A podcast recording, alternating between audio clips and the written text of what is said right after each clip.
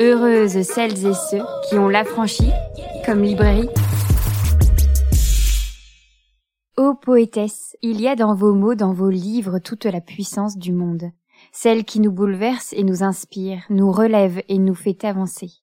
Ô poétesse, votre poésie est brûlante et tendre, douce et violente, ô comme je vous aime.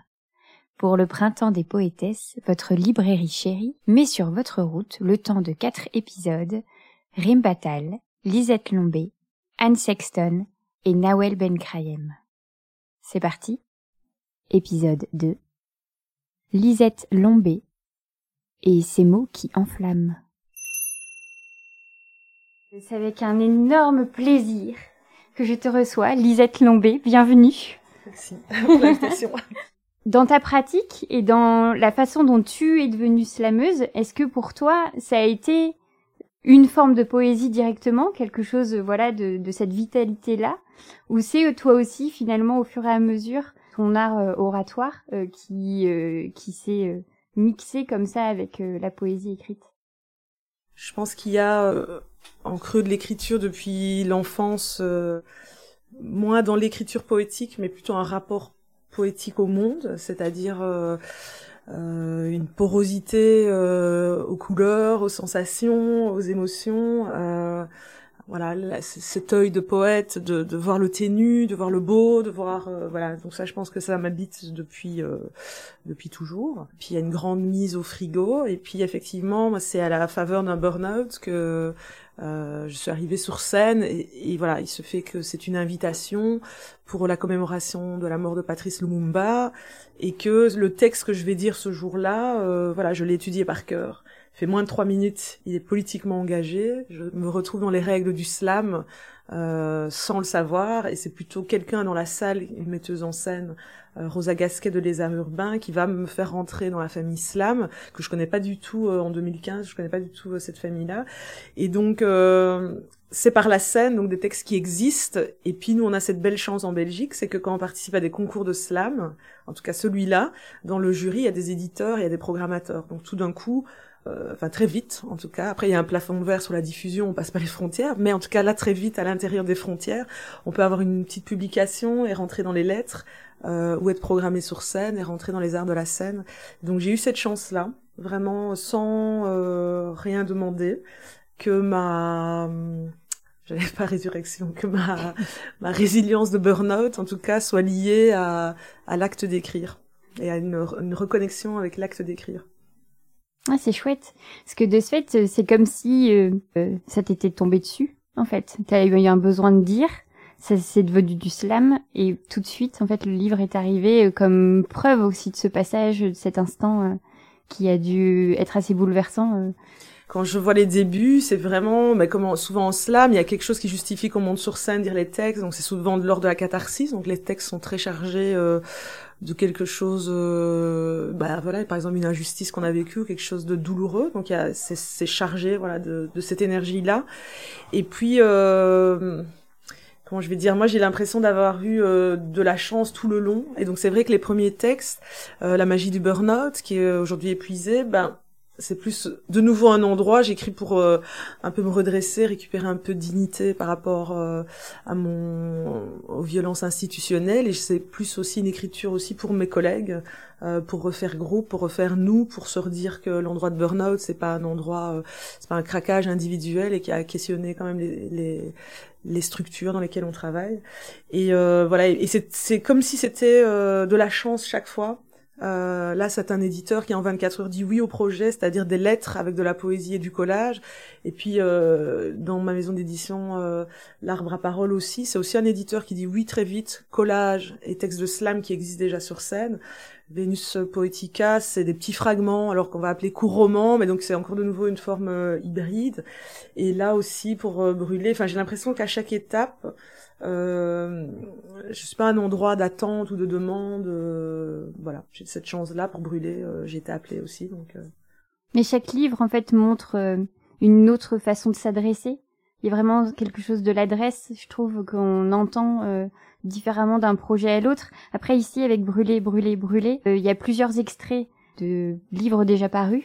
ça peut transformé un peu en recueil, on va dire un peu rapidement.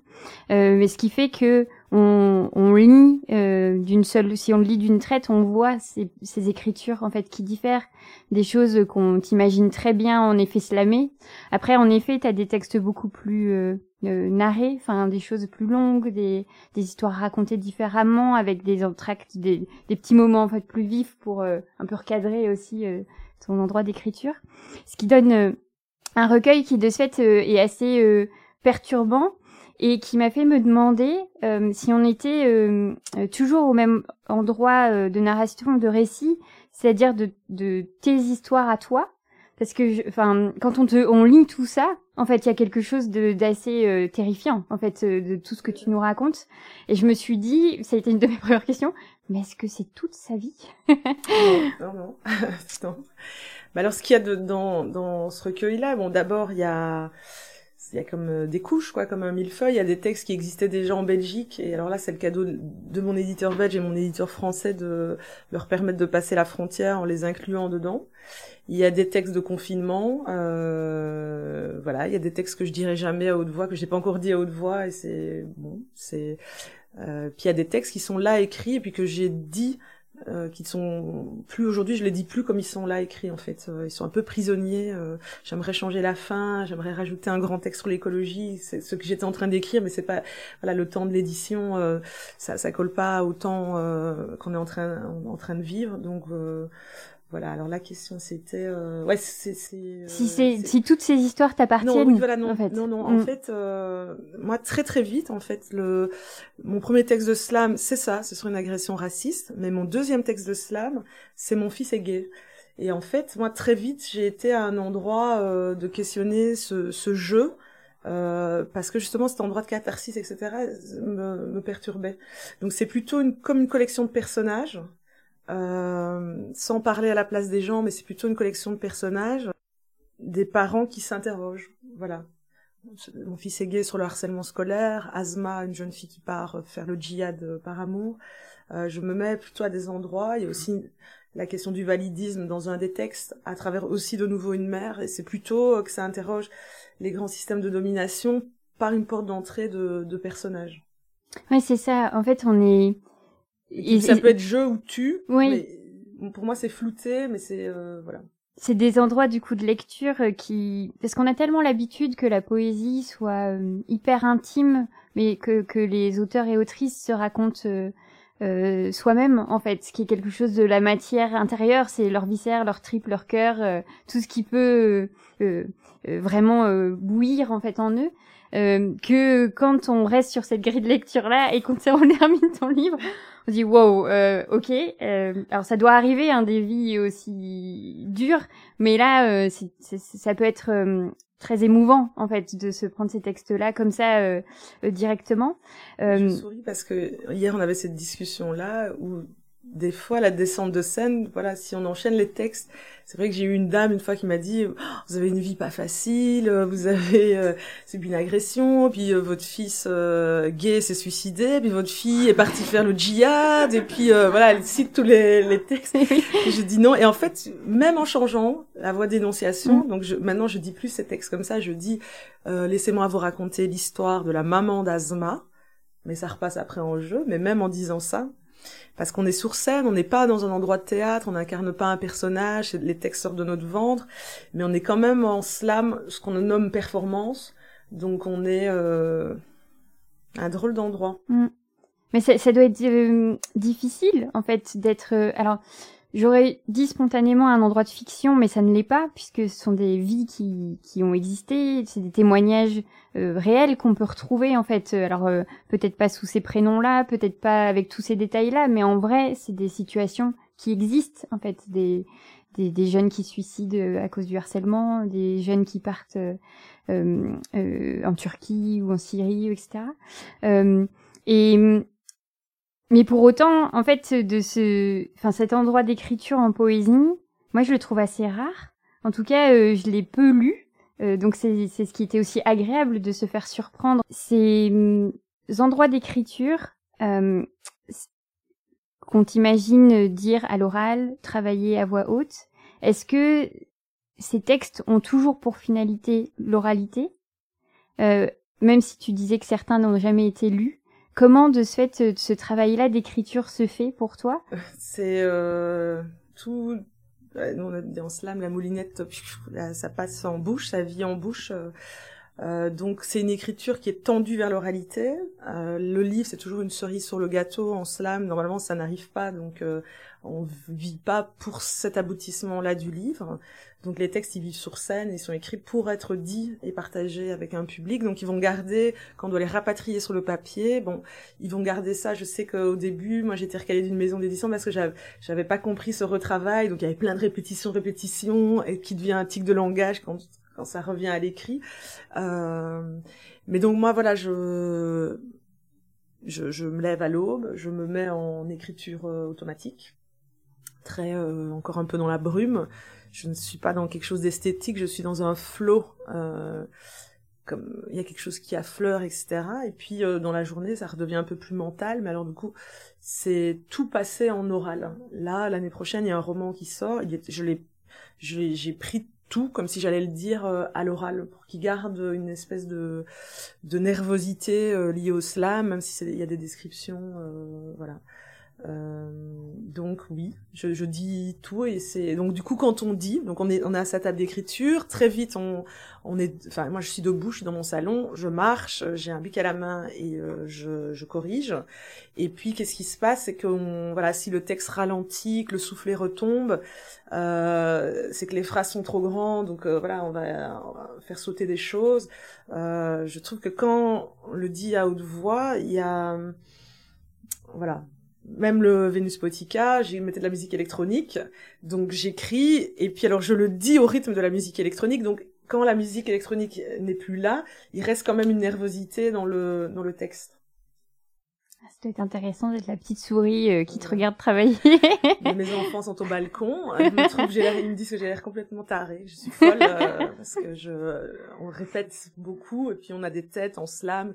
C'est très, euh, voilà, il y a, c'est très articulé, euh, donc la bouche est fort ouverte. Euh, puis si c'est des textes politiquement engagés, il y a une énergie, euh, le visage se modifie assez proche presque de la grimace quoi parfois.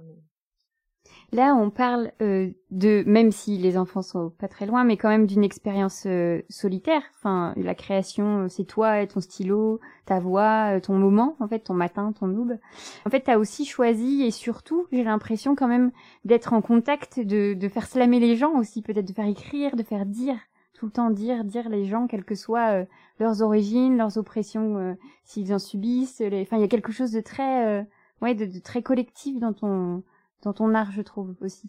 Ben, moi, c'est l'endroit de ma militance, euh, et c'est aussi la continuité de mes autres vies avant, parce que j'ai eu comme trois vies. J'ai quand même été enseignant, prof de français, donc ça c'est, ça veut dire que la transmission. Mais alors là, c'était sur euh, le lien pédagogique, et puis formatrice, animatrice. Il y a toujours ce lien pédagogique, mais là pour des adultes euh, qui, qui réapprennent le français, qui se remettent à niveau en français. Euh, donc ça, je pense que c'est quelque chose d'inscrit. Euh, c'est un endroit où je me sens, euh, voilà, j'adore retourner dans les écoles, bosser avec les établissements, euh, bosser avec l'associatif, euh, créer un cadre qui permette aux gens de s'exprimer. donc parfois c'est littéraire, comme comme là hier à, à Aubervilliers, c'était les, étudiants, euh, le master en création littéraire. Mais le plus souvent, c'est quand même plutôt dans des endroits euh, avec des publics dits précarisés, dits fragilisés, assez éloignés de la langue. Et alors, euh, c'est plutôt un espace d'expression qu'un espace de création de, de textes. Il s'agit de se redresser, il s'agit de se remettre debout, de récupérer de la confiance, de l'estime, de la dignité. Et pour moi, je ne conçois pas ma, pratique artistique comme je suis sur le tard, voilà, à 36 ans pour la première scène, que j'ai pas demandé à être à cet endroit-là, euh, j'ai pas euh, rêvé de la fulgurance. Euh, voilà, pour moi, les premiers textes plutôt des, des cris, c'est c'est pas, il n'y avait pas de velléité littéraire. donc je, je suis, j'ai eu une vie plus liée à la pédagogie pour le moment en termes de temps qu'à l'artistique. Donc il y a encore ça et je pense voilà on a un collectif de, de slameuses, poétesses et performeuses qui s'appelle El Slam dans notre ville euh, à Liège en Belgique. Euh, et pour moi, c'est, j'avais commencé le slam en janvier 2015 et en juin 2015, six mois après, ça m'a apparu comme une évidence qu'il fallait un lieu que, et c'est d'ailleurs un de nos mantras, seul, cela n'a pas de sens. Euh, ça m'est apparu comme une évidence qu'il fallait euh, créer ce cadre, ce marrainage, de demander à des slameuses euh, un peu plus euh, aguerries, de, de, de, voilà, d'amener des, des, femmes et des hommes aussi, mais principalement des femmes pour la première fois sur scène et de faire ce système de, de marrainage. Donc ça, ça reste. Je sais, euh, parfois les artistes ont, des, ont peur de, la page blanche ou des choses qui s'arrêtent. Donc moi, c'est hyper clair dans ma tête. Je, je hier en sortant là des, des ateliers, je me disais, même si ça s'arrête littérairement, mon endroit, c'est quand même euh, les ateliers. J'aime aller dans les écoles, travailler avec l'associatif, permettre aux personnes de s'exprimer. Euh, voilà, c'est quand même mon endroit euh, privilégié. Mais on le sent bien dans ton écriture qu'il y a quelque chose de très poreux du monde qui t'entoure. Donc évidemment, comme tu le disais, c'est une écriture très engagée dans euh, les féminismes, l'afroféminisme. Euh, c'est une écriture anti-oppressive, anti-raciste, anti-classiste aussi. J'ai trouvé ça vraiment très enfin génial euh, de pouvoir retrouver en fait euh, ce principe de la lutte des classes euh, dans tes écrits. on a directement en fait des portraits comme ça de personnes que au final on rencontre peu dans la poésie et mais mais d'avoir cet endroit aussi où où on voit en fait les autres personnes où où on constate de la poésie dans des vies qui sont moins racontées, qui sont moins vues dans le système euh, dominant dans lequel on, est, etc. Et, euh, et de ce fait, ce collectif-là, euh, tout comme avec El Slam, je sens vraiment qu'il y a quelque chose de très construit dans vers l'autre, en fait, de se dire, je j'avancerai pas sans tout, tout le monde autour de moi, tous ceux que je peux, alors si pas emmener avec toi, tout du moins accompagner pour un morceau, prendre des idées, écouter, écouter, entendre euh, il y a ce, cette idée-là en fait de, j'ai l'impression de d'aller, ouais c'est ça, d'aller entendre vraiment ce que les gens ont à dire. Oui, et il y a cette idée de comment je peux dire ça. Hum, moi, j'ai une grande conscience de l'endroit d'où je viens et euh, une grande conscience aussi. Euh... Enfin, j'aime moi, j'aime bien en fait, si vous voulez, si je dois résumer, c'est assez vilain comme mot en poésie, c'est le mot utile. Donc je veux dire la magie du burn-out, voilà, c'est des lettres, on lit les lettres. Euh, l'idée c'est de lire euh, de la poésie pour que les personnes qui lisent aillent mieux. Euh, il y a un truc de, des fois on dit oui c'est une poésie qui cogne, mais moi je pense que c'est une poésie aussi baume au cœur, qui donne un peu de, de force. J'ai l'impression que dans dans tous les projets c'est un peu ça. Et l'endroit d'où je suis, on se le redisait hier avec les étudiants, c'est ce côté utile c'est vraiment, par exemple, là, avec nos, copines, euh, on a, c'est un collectif de, de, poésie, mais depuis le départ, un de nos, de, vraiment de nos combats et vraiment, c'est peut-être moins le texte que euh, la rémunération des artistes. Et donc du coup, là, tu sais, les poètes sont toujours dans les nuées. Euh, bon, voilà, on pose jamais cette question. et voilà, ça c'est une de nos plus grandes fiertés d'avoir mis ça sur la table et de pouvoir redire. voilà, on est à cet endroit-là. En mm. fait, c'est euh, voilà, j'aime bien bah, la phrase euh, "la poésie n'est pas un luxe". Euh, moi, je, parle de cet endroit-là, de ce qui m'intéresse, c'est vraiment moins les textes. Alors, les, textes sont magnifiques, c'est beau, etc. ça, ça touche que les personnes en fait. là, demain, on a le Coco Slam Gang à Bruxelles. C'est des, des grands-mères et arrière-grand-mères congolaises. Donc de voir dix femmes comme ça qui sont sur scène et qui disent nous avons 825 ans, et vous faites la moyenne tout d'un coup dans votre tête et de voir comme ça. Donc ils viennent nous parler de la colonisation par la grande histoire par euh, les petites histoires individuelles. Mais rien que le tableau ben voilà ça flash quand euh, ça que je trouve beau dans les lettres aux jeunes poétesses. En fait quand on a euh, sur scène on voit des personnes racisées on, euh, on voit est-ce que je ne sais pas, est-ce que vous avez déjà vu une poétesse en fauteuil roulant? Je ne sais pas, en slam, ça ne pouvait même pas être possible puisqu'on n'avait pas réfléchi les escaliers. Enfin, je veux dire, euh, de voir euh, voilà plus de femmes plus de, de plus en plus de femmes euh, parce qu'au début moi quand j'ai commencé l'islam il n'y en avait pas beaucoup euh, de voir des personnes euh, voilà de classes sociales différentes enfin, je trouve ça magnifique. Moi c'est c'est alors voilà le procès qui est fait c'est de dire oui bah alors c'est pas littéraire c'est c'est qui on est qui prime sur le texte. Mais moi c'est une combinaison des deux vraiment. Ce qui m'émeut c'est d'avoir euh, devant moi des des textes qui sont puissants parce qu'il y a aussi c'est qui les porte quoi. Qui, quel est le chemin pour arriver à cet endroit euh, de micro. Et pour moi ça modifie complètement le texte. Je suis absolument pas sensible à la poésie euh, hermétique conceptuelle euh, qui part de la tête. C'est moi voilà.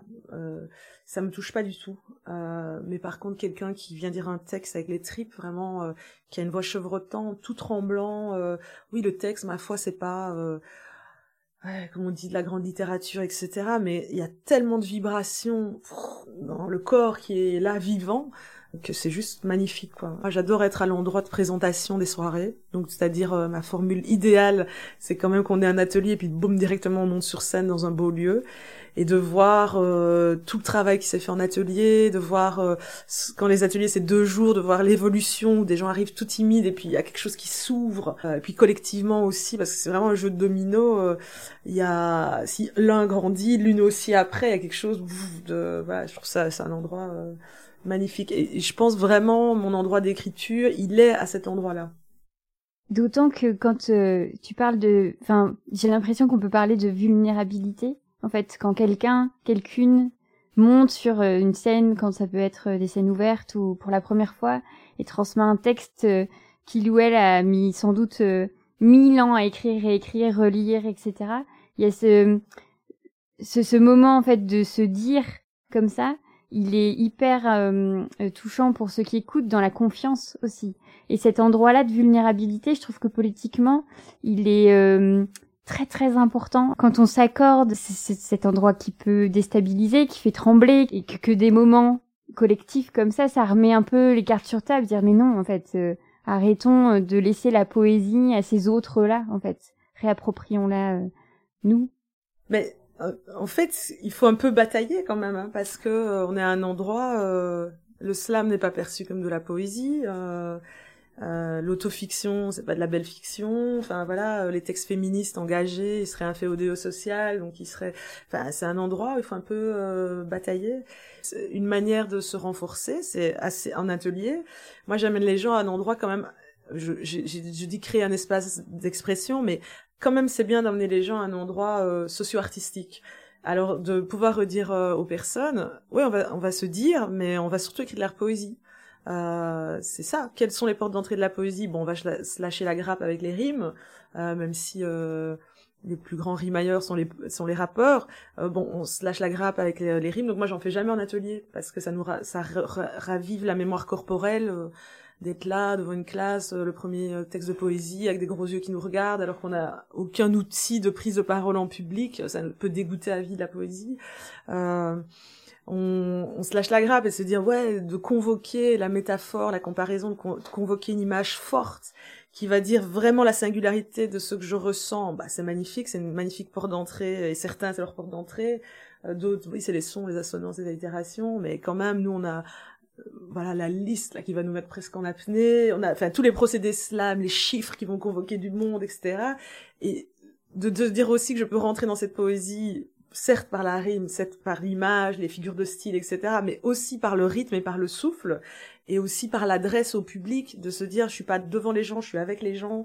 Et il y a quelque chose qui se passe, euh, quelque chose qui se passe. Voilà. Euh, ça, je trouve ça. Euh, voilà, c'est assez euh, et c'est politique en fait. Voilà, les lieux euh, euh quand le slam est né, euh, c'était ça, c'était cette idée, ok, dépoussiérer la poésie, réfléchir au lieu. Si c'est dans un bar et pas dans un centre culturel, si c'est entrée libre ou gratuite, ça va amener d'autres personnes aussi. Euh, si c'est pas seulement les personnes éditées qui peuvent prendre la parole, ça va amener d'autres personnes aussi. Si on met des trois minutes, qui est le temps slam ça va faire une répartition égalitaire du temps de parole. Que je sois un grand poète ou que je monte sur scène pour la première fois, on a droit à trois minutes.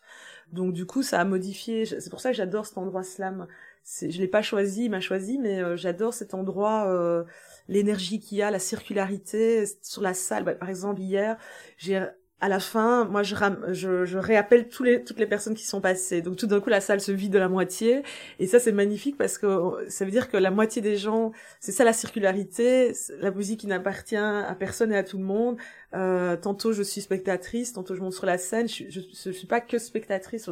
Voilà, je trouve que euh, nous, on définit le slam comme un dispositif pas comme un genre de poésie, bah, voilà, comme un dispositif qui permet de partager de la poésie de manière plus démocratique. Et ça, j'ai pas trouvé mieux encore comme définition euh, que celle-là. Oui, ça ajoute. Euh, je trouve que en fait, euh, dans ce que tu viens de nous dire, c'est que ça, parle d'action, ça parle, d'agir, de faire, en fait, de se mêler à la création. En fait, ce mouvement, en fait, pour le public de venir rejoindre et et, et c'est immobilisant c'est vitalisant. Enfin, il y a quelque chose. Euh, Mais parce que c'est, alors les scènes slam, c'est plein hein, quand les poètes disent ah oui la poésie un peu moribonde. Enfin, il faut quand même venir en mhm. scène slam, c'est vivace. Euh, alors je dis pas que c'est les mêmes personnes qui achètent des livres, je pense peut-être pas. C'est peut-être plutôt des personnes qui ont envie de dire du texte. C'est aussi un endroit. Euh, comment dire C'est un endroit d'écoute. D'abord, c'est un art de la parole, mais c'est un endroit d'écoute. C'est ça que je trouve magnifique. C'est-à-dire que sur la soirée de 3 heures, pendant 2h57, on écoute. Et c'est un endroit d'humilité parce qu'on a que droit à 3 minutes. Donc sur la, la pléthore de textes, sur la masse de textes, il faut en trouver un qui fasse 3 minutes. S'il fait plus que 3 minutes, par respect pour ce temps de parole, il faut couper dedans. Donc pour moi, cet endroit-là, c'est un endroit d'humilité absolue. Et aussi parce que pendant euh, cette soirée, c'est un art, pour moi, c'est un art de l'écoute. Et donc c'est pas une parole contre une autre parole. Euh, voilà, on applaudit le courage à venir dire du texte euh, et à la sortie de scène, le courage à avoir dit le texte. Pas qu'on ait aimé ou qu'on n'ait pas aimé le texte, on applaudit le courage à avoir dit du texte. Et donc du coup, je trouve ça, voilà, c'est pas des arguments d'autorité, c'est pas la parole. Dans les scènes slam où il y a des points, euh, euh, c'est jamais les poètes euh, patentés qui ont les plus de points. C'est si un enfant monte sur scène, il a 10, si c'est une première scène, c'est 10, si on fait un texte sur sa grand-mère, c'est 10. Enfin bon, c'est jamais les poètes les plus techniques euh, c'est plutôt, euh, c'est un endroit d'émotion en fait. C'est les personnes qui touchent. Hmm. Euh, c'est ça la, la, claque slam. Slam en anglais aussi, c'est slam de poésie, c'est le tournoi de poésie, mais c'est aussi la claque. et la claque, euh, moi, si je ferme les yeux, les personnes, euh, je me souviens plus des noms vraiment des personnes, etc. Mais ça va toujours, ça va jamais être. Euh, alors oui, il y a de la pirouette langagière, des accélérations, etc. ça a été beaucoup une école, je pense, de slameurs plutôt que de slameuses. Slameuses, elles ont plus du texte narratif, elles viennent raconter une histoire, c'est presque des conteuses. Les slameurs sont un peu plus dans la bah, bah, bah, ils jouent sur les allitérations, les assonances, après, à la fin du texte, ça parle de quoi? Je sais pas, mais en tout cas, c'était balèze. Euh, pour revenir sur ce principe euh, du faire, de l'action, euh, j'ai eu une présence d'esprit à un moment donné de me rendre compte que ce n'était pas brûler, brûler, brûler EZ, donc comme une sorte d'injonction, vous brûlez, mais le verbe ER. Et donc là tout de suite, dans la symbolique de ce titre, brûler, brûler, brûler, donc faire, faire, faire, enfin quelque chose euh, c'est pas du tout, enfin, ça m'a perturbé. Euh, et donc tu m'as tout de suite dit, mais que c'était pas toi qui avais choisi ce texte, ce titre, pardon, et, euh, et qu'il y avait une histoire. C'est un peu comme quand dans les recettes de cuisine, là, il faut faire ceci, faire ceci, ceci. bon, en fait, il n'y a pas de recette, mais parce que ce ne sera justement si c'est brûlé, brûlé, brûlé pour la recette, c'est mal barre. mais justement, il n'y a pas de recette. Euh, puis c'est le la, répétition parce que c'est mon endroit de, de porte d'entrée de poésie tout ce qui est anaphorique et répétition. Et au niveau du sens, c'était bien aussi, c'est-à-dire que même en slam, la répétition n'est jamais gratuite. Il y a une soit ça monte, ouais, il y a un pourquoi on veut répéter ce ce mot. Et là, je me dis, ah bah oui, il y, a, comme le sens qui évolue, devenir, bah oui, du grand cramage intérieur, du burn-out. Euh, puis quand ça se déplace, que c'est artistique, tout d'un coup, le feu devient incandescence et c'est autre chose euh, que de, de s'auto, euh, d'être dans l'autocombustion, que plutôt de dire euh, je brûle, comme on dit maintenant, le vieux monde ou euh, les braises collectives. C'est encore un autre endroit que il y a tout ça là-dedans, je pense. On tourne autour du livre depuis un petit moment maintenant. Je pense qu'on aurait très envie de t'entendre. Est-ce que tu accepterais de nous Oui, lire euh, je vais lire celui-là, Brûlé. C'est un, ancien texte. Euh, je vous dis, moi, j'aime quand même dire les, cou- les coulisses des textes. C'est, euh, j'ai écrit celui-là pour une syndicaliste euh, du Burkina qui venait en Belgique et puis qui avait un certain âge et puis qui nous a expliqué que euh, elle avait bu pour la première fois de sa vie de la bière, une bière, mais qu'elle rentrait euh, sur un petit, euh, tu vois, sur une petite mobilette et puis elle expliquait cette espèce d'ivresse, mais bon, dans la cinquantaine, quoi. Bon, bref, euh, ça s'inspire de ça, mais c'est, c'est, c'est, c'est pas ça. En retard, en retard, en retard, tu es en retard, en retard, en retard, en retard, tu es en retard. Alors tu pédales, tu cavales, tes perles brinque-balles sur tes secrets. Tu pédales, tu cavales, brûler, brûler, brûler, brûler. Tu pédales, tu cavales, brûler la liste du padre et ses interdits multipliés, distribués à la volée comme des claques qui carillonnent au chevet de tes égarements. Interdit, interdit, interdit, interdit de te maquiller, de rire à gorge déployée, interdit de te décolleter, de raccourcir tes ourlets, interdit de déambuler, marcher toute seule dans le quartier, interdit de boire, de chavirer, interdit de danser, danser la nuit, la nuit, danser, danser la nuit, la nuit, danser, danser, danser, danser, interdit, interdit, interdit de salir la robe, l'honneur, le nom et la lignée. Mais toi, là, maintenant, arc-bouté sur ton vélo, le cœur tendu, amoureuse, tu n'en as que faire de tous ces interdits, alors tu pédales, tu cavales, tes perles brinque-balles sur tes secrets, tu pédales, tu cavales, culotte trempée, lèvres gonflées, tu pédales, tu cavales, brûlé, brûlé, brûlé, brûlé, tu pédales, tu cavales, brûlé la liste du padre, interdit d'interdire d'aimer, de désirer, de fantasmer, de s'attacher, de s'enticher, de se sentir surexister, goûter, toucher, te caresser, te caresser, culotte trempée, te caresser, lèvres gonflées, danser, danser, danser, danser, brûler, brûler, brûler, brûler, brûler, brûler, brûler, brûler, brûler, brûler. Et à Kinshasa, à la rentrée, si vous vous baladez sur les dans les rues, les, les écoliers en fait, ils ont des euh, des uniformes et euh, voilà, le short ou la, la petite jupette bleu marine. Quand vous vous baladez sur les boulevards, c'est à ciel ouvert, donc c'est des, des des grandes tringles à ciel ouvert avec euh, plein d'habits comme ça, bleu marine, bleu marine, bleu marine. Et en fait, souvent c'est ça en, en enfin moi dans mes textes de slam, j'ai souvent comme deux frottements de réel et puis ça rentre et ça ça fait le texte quoi. Donc c'était bleu marine ce texte. Bleu mer du sud bleu ciel, bleu pastel, bleu azur, bleu acier, bleu pétrole, bleu cobalt, bleu France, bleu roi, bleu nuit, bleu marine. Chez moi, à Kinshasa, Marine Le Pen, on ne te connaît pas. À Kinshasa, le bleu marine, c'est la couleur de l'espoir. C'est la couleur des uniformes qui ne partent pas à la guerre. C'est l'appel de la rue, des églises qui rampent au pied des écolières. Ici, en Europe, le bleu marine, c'est la couleur du dragon. Un dragon racé et élégant, beau parleur, enfumeur de rétine. Un dragon affable, flatteur de pensées étriquées, brocardeur d'étrangers. Un dragon qui a fait peau neuve, du rose sur les joues, du phare sur les marécages et qui a presque, oui presque, réussi à nous faire oublier qu'il était un dragon. Marine Le Pen, la fille Le Pen, bleu marine ses bottes nazies chic qui battent le pavé des mémoires courtes, bleu marine son costume à œillères qui lisse, qui polissent les croix et les crocs, bleu marine ses enfants qui défilent à rebours de l'histoire, fiers, décomplexés, néo-Charlie, nouvelle Jeanne d'Arc, cracheur de haine, anti-homo, anti-négro, un peu de terroir, beaucoup de terreur, on gratte, on gratte, on gratte les bas étages de Maslow, mais chez moi, à Kinshasa, Marine Le Pen, on ne te connaît pas. À Kinshasa, le bleu marine, c'est la couleur de l'espoir. C'est la couleur des uniformes qui ne partent pas à la guerre. C'est l'appel de la rue, des églises qui rampent au pied des écolières. À Kinshasa, le bleu marine, c'est la couleur de la cour de récréation.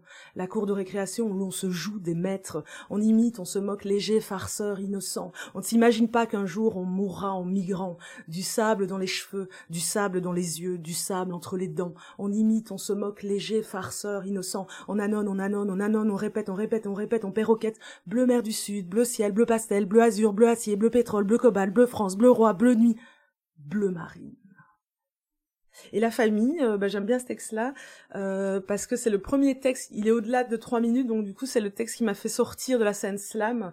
L'écriture a commencé à se dilater, euh, donc il y a un petit deuil à faire par rapport à, l'endroit slam, si on veut respecter euh, les autres prises de parole.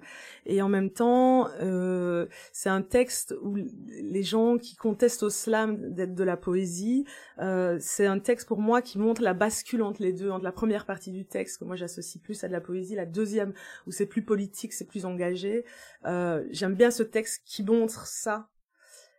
On raconte que là-bas, les poètes se cognent les uns aux autres, comme une brique sur la tête d'un ennemi. On raconte que là-bas le sol est jonché de milliers et de milliers de feuilles blanches, et que chacune de ces feuilles blanches a appartenu à une personne abandonnée par les mots. C'est un no man's land, un terrain vague, un gisement mort entre les strophes. Tous, nous connaissons ce lieu. Tous, nous connaissons cette peur de ne plus être à la hauteur du texte précédent. Tous, nous redoutons cet appel de la synchronicité qui ne se chorégraphiera en rien. Alors nous nous répétons, mantra, mantra, cela ne peut pas ne pas avoir de sens, cela ne peut pas ne pas être un signe, cela ne se peut. Et les jours passent, on s'échine, on s'obstine, pas une ligne, pas une rime, apnée, souffle court, apnée, feuille blanche, je dois écrire, je peux écrire, je veux écrire, je peux le faire. Et les jours passent, on s'aigrit, on s'agrippe à la fausse perle, la fausse pépite, la pâle copie. Déjà vu, déjà lu, déjà dit, prêt à porter, prêt à rapper, prêt à slammer. Et puis soudain, Soudain, ton poème est là, devant toi, tapis rouge qui se déroule comme écrit, comme sorti, comme jailli d'un autre que toi. Alors certes, ton poème est encore à ciseler, certes ton poème est encore à apprivoiser, mais il est là, devant toi, coup de poing immobile au milieu des milliers et des milliers de feuilles blanches qui se mettent à tourner, à tourner et à tourner autour de lui. Écoute, c'est une invitation. C'est une invitation à enfin entendre ce que ton ventre, ce que ton bide, ce que tes tripes ont à te dire. Alors, alors tu demandes à haute voix à cet autre que toi, mais qui sont tous ces hommes? Qui sont tous ces hommes qui se pressent dans mon nouveau texte? Qui sont tous ces hommes? Il en sort de partout, ça grouille, ça bavouille, il en sort de partout, ça se bouscule à chaque paragraphe, il en sort de partout. Hashtag MeToo, hashtag balance ton port, hashtag, hashtag, il en sort de partout. Il y a les gros lourds des transports en commun, les frottis-frotteurs, les hé mademoiselle, les plaquants, les planqués, les losers, les chasseurs, les pas vus, les pas pris. Et il y a l'oncle pensu, le babysit psychotique qui te course torse nu avec une fourche à la main, version trash de cache-cache si je t'attrape, je t'empale. Et le coach de basket qui te coince dans le vestiaire, je te tiens, tu me tiens par la barbichette, et qui gagne ta culotte et qui gagne ta chaussette du matos de première pour s'astiquer en cachette. C'est la famille la grande famille, la famille sans frontières au-dessus des lois, au-dessus de toi, au-dessus des droits. Alors tu demandes combien? Tu demandes combien de femmes dans cette famille, combien de tantines, combien de cousines, combien de copines dans cette famille, combien? Combien de sœurs sous les silences, sous les sourires, sous les convenances, combien de déglingués, de zombies, de désingués, de pommes pourries, fêlés, fanés, foutus, combien de ventres morts, de fantômes, de fautives, de fins de filles, de fins de vie? Combien? Dites-moi combien? Merci beaucoup Lisette.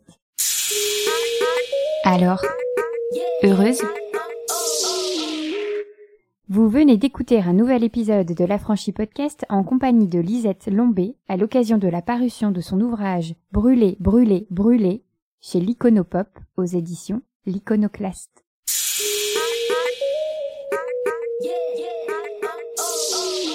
Si tu réalises que la vie n'est pas là, que le matin tu te lèves sans savoir où tu vas.